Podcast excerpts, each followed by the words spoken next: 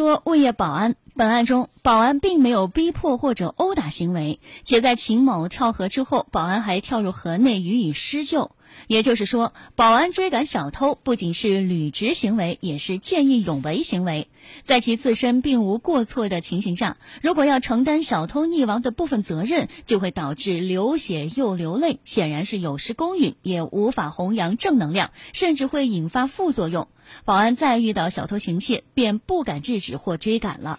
根据《中华人民共和国民法典》的相关规定，在本案当中，保安在追赶秦某的过程当中并没有过错行为，其追赶行为与秦某的死亡之间无法律上的因果关系，因此，小偷家属索赔一百五十八万元没有任何的法律依据，最终被法院驳回了全部诉讼请求。保安对小偷的溺亡不担责，维护了社会正义。同时，本案例也具有导向意义，既彰显法律为正义力量撑腰，也能引导更多的民众消除一些后顾之忧，敢于见义勇为，与违法犯罪行为作斗争。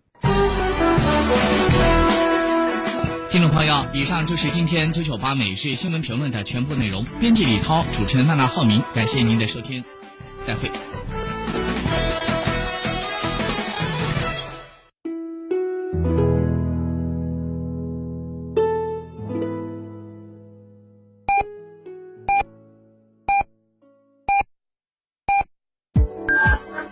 三九九八提醒您，现在是北京时间十三点整。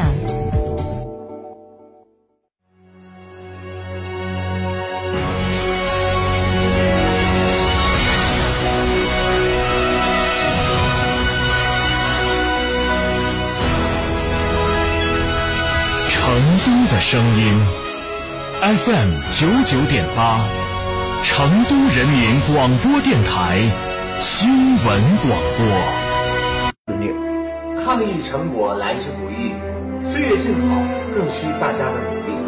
振兴中华使命在肩，美好家园共同守护。少年强则国强，复兴中华重任在肩。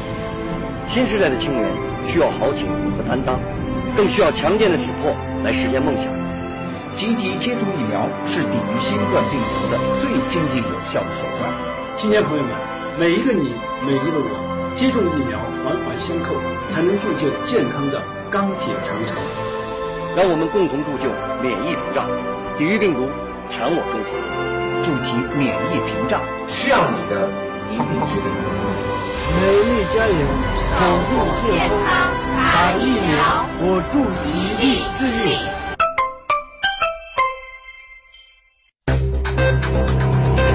九九八快讯。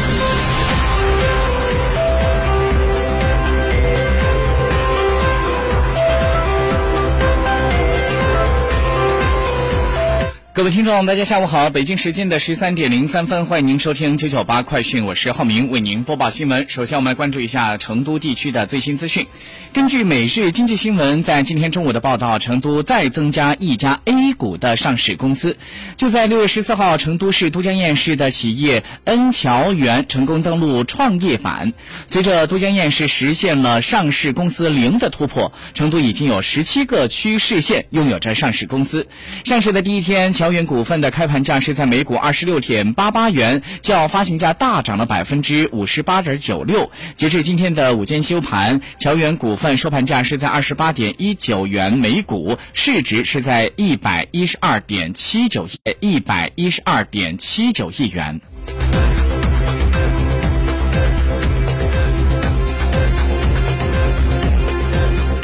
今天，中宣部。举行了中国这十年系列主题新闻发布会，在发布会上，工信部的副部长辛国斌表示，下一步尽快研究明确新能源汽车车辆购置税优惠延续政策。这个政策是到今年年底结束，现在正在会同有关部门研究是否延续这个政策。同时，我们还将会优化双积分的管理办法，加大新体系电池车用操作系统等攻关突破，启动公共领域车辆全面电动化城市试点。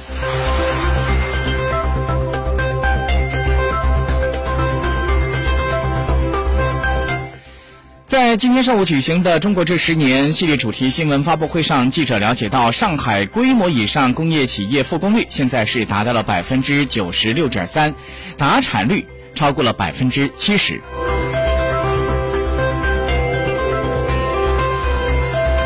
商务部在今天公布的数据显示，二零二二年一月份到五月份，全国实际使用外资资金达到五千六百四十二亿元人民币，同比增长了百分之十七点三，折合八百七十七点七亿美元，同比是增长了百分之二十二点六。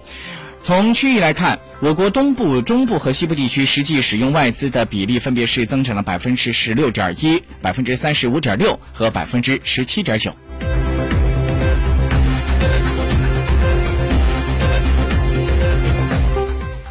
工业和信息化部的总工程师韩夏在今天指出，目前我国正在对2013年出台的《电信和互联网用户个人信息保护规定》进行修订，强化应用程序关键责任链的管理，进一步健全个人信息保护制度体系。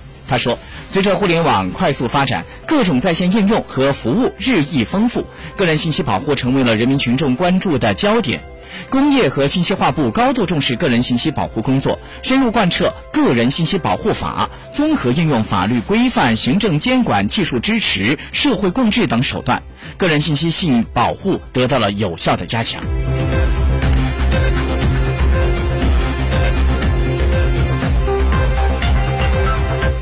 中国银保监会官方网站在今天发出消息。